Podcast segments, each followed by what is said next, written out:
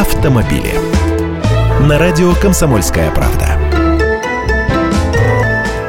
Здравствуйте. Бензин снова решил подрасти в цене. По данным информационно-аналитического центра «Кортес», средняя стоимость 92-го бензина в России за прошлую неделю увеличилась на 9 копеек до 35 рублей за литр. Это в среднем по стране, а на юге России рост оказался более заметным – на 16 копеек.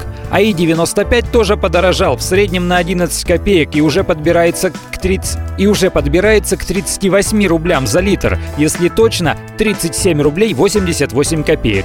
95-й больше всего вырос в цене на Урале на 14 копеек до 36 рублей 44 копеек. А всего же с начала года литр бензина АИ-92 в рознице подорожал на 91 копейку, а литр бензина АИ-95 на 99 копеек.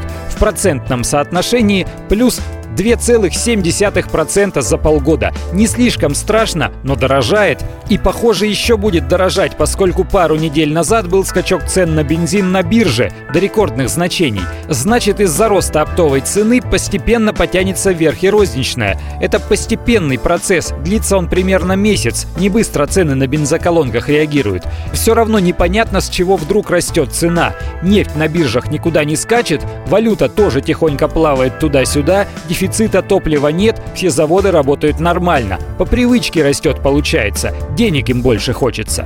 Я Андрей Гречанников, эксперт «Комсомольской правды». С удовольствием общаюсь с вами в программе «Русские машины» ежедневно по будням в 13.00 по московскому времени. Автомобили.